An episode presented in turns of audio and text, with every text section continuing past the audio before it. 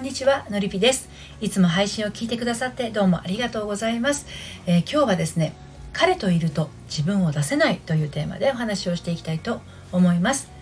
私はこのスタンド FM では聞くセラピーを配信したりコラムやメルマガでは読むセラピーをお届けしたり恋愛や結婚など心のご相談を個別にお受けしたり30代女性の恋と愛と人生を応援しているものです。いい子ぶりっ子というわけじゃないんだけど彼の前ではどこかよそ行きな私。素の自分ってもっと違うってわかるからこそ彼と会っている時の私が歯がゆくて嫌。自然な私で会いたいのに。なんてね。うん。どうしてよそ行きになっちゃうの？となっているあなたへのメッセージです。まあ根底にあるのは嫌われたくないっていう思いでしょうね。ただ問題なのはですね素の自分は嫌われるかもっていう前提をねあなたあなた自身が持っているっていうことなんですよ。うん、でその反動が素じゃない自分なら好かれるはずっていう行動に変わって、まあ、仮に彼から愛されてもそれは本当の私じゃないんだとあなた自身が分かってしまっているから虚しい気分になってしまうんですね。自分を出すために必要なこと自分のことをね出せないっていうその原因を知ること。この2つって本当に大切なことなんですね。はい、ということで今日も3つに分けてお話をしていきたいと思います。はい、1つ目が自分を出したら嫌われてしまうの真実。2つ目が私以外の私は認めない、えー、そして最後に素を出したら嫌うような彼。はい、こんな内容でお届けしていきますが今日の内容はですね私の公式サイトのコラムでも綴っていますので読んでみたいなという方は概要欄のリンクから読んでみてください。では早速参りましょう。1つ目の自分を出したら嫌われてしまうの真実、はい、猫かぶりとかね可愛い子ぶりっ子とか、まあ、表裏とかいろんな言い方がありますけどせっかく楽しいはずの恋愛をしていてもまあこうねどこか疲れちゃうっていう人いるんですね。でまあその一番の原因となるのがですね自分を出せないっていうことこれ非常に多いんです。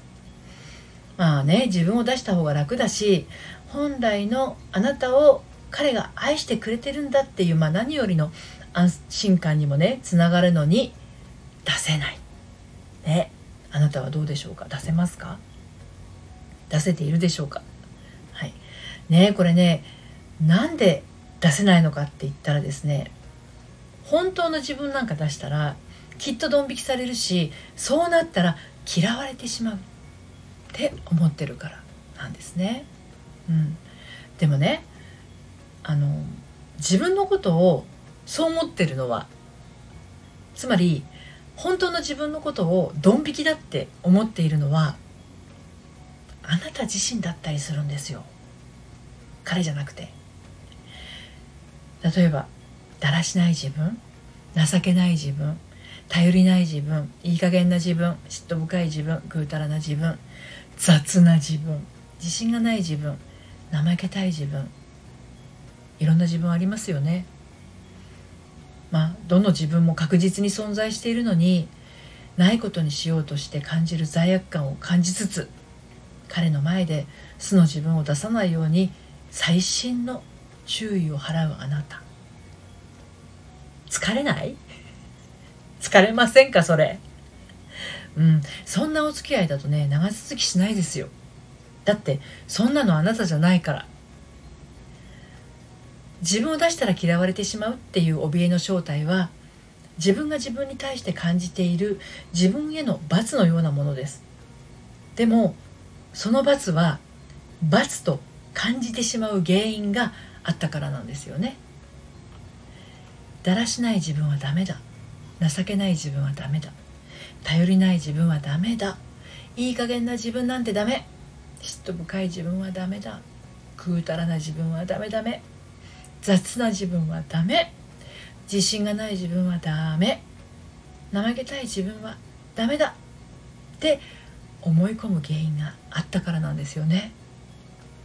でそしてそれはですね結構な大人になってからっていうよりはまだ考え方も確立されていないあなたがちっちゃい頃。そんな頃にねあの親からたしなめられたり指摘されたり怒られたりしたものだからこう感じ方までね封印してしまったんですよ。はい、で2つ目の「私以外の私は認めない」たとえどんな自分であってもねそれはあなたの愛しいあなたの大切な一部なんですね。でそれを感じることができるのは本当にねこの世に一人あなたしかいません、うん、だから誰よりもあなた自身がそれを受け入れてこそ自分に対して喜びと安心が感じられるようになるんですね。あなたは何を考えたっていいし何を感じたっていいっていうかあなたしかあなたの脳内のね脳の中身の面倒は見られないしあなたにしかあなたの痛みも喜びも怒りも悲しみもわからないんです。だからたとえどんなにだらしなかろうと情けなかろうと頼りなかろうといい加減であろうと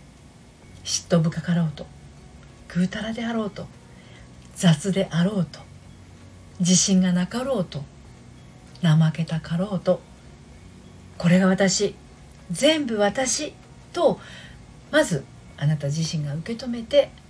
受け入れてあげることが何よりも重要なんですね。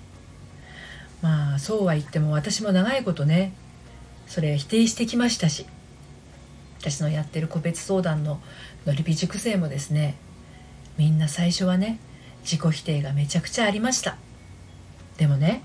少しずつ少しずつ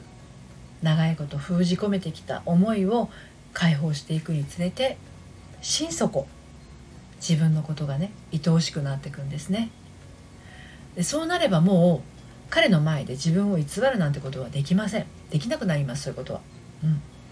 むしろ偽るくらいならこの人は本当に愛している人ではないとまで言い切れるほど。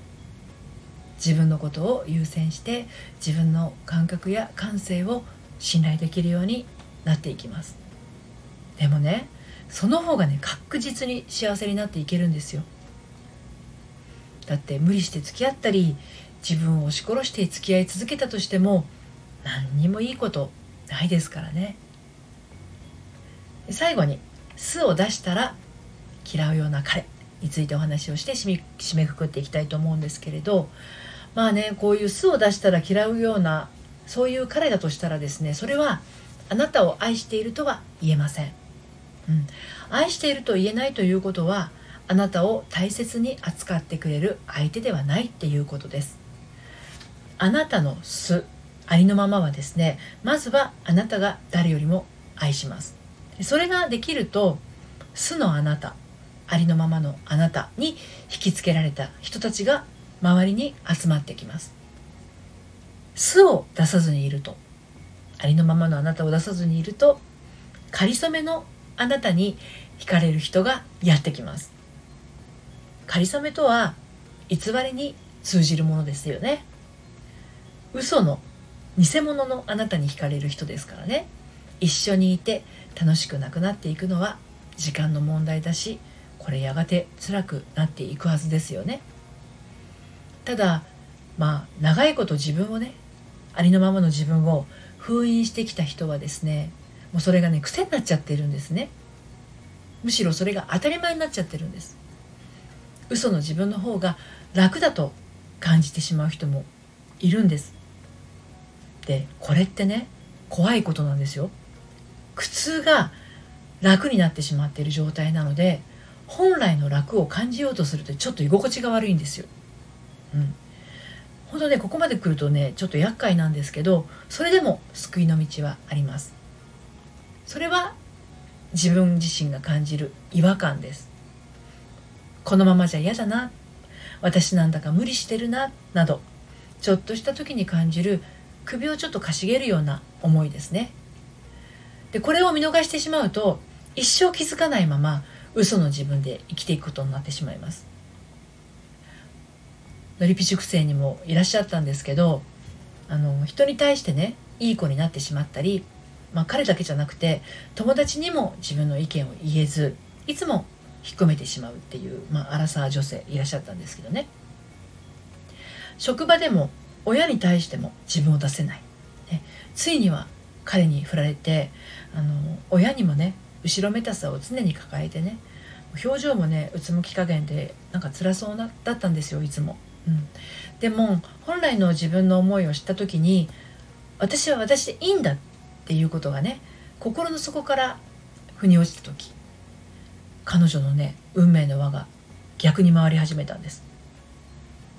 逆回りっていうのは今までが誤った回転方向だったから彼女の望む方向に正しく回り始めたということなんですが、うん、それからの彼女の表情はねみるみる変化していきました。その結果愛する彼と結婚ができて親に対してもわだかまりが解けて今はね幸せな毎日を送ってます、はい、で今日は彼といると自分を出せないというテーマでお話をしてきました。まあ可愛い乙女心でね本当の自分をちょっと隠すというものなら、まあ、それがあらわになった時にねけなげだなとか可愛いなっていう印象に変わります。でも本来持つ腹黒さとか本音や本性っていうものは後から出せば冗談にはならないかもしれません。でももともと持っているものを出してこそ真実の愛っていうものはね育まれるものなんですよね。あなたの仮の姿で愛されたって長続きしないし何よりあなた自身が疲れてしまいます、うん、だから本当の自分でね声を楽しんでいきましょう。はい。えー、今抱えている悩みがね一人じゃなかなか解決できないな。今一歩突破口がつかめないなというあなたはね一度お話をお聞かせください。ご相談はこの概要欄からお受けしております。そして毎週金曜日発行している私のメールマガジンではですね恋愛や結婚のお話だけではなくてあなたの心を伸びやかに生きていくための秘密もお届けしています。バックナンバーが読めないメールマガジンなので気になったら登録してみてください。この配信の概要欄からご登録いただけます。今日も最後までお聴きいただいてありがとうございました。それではまた。さようなら。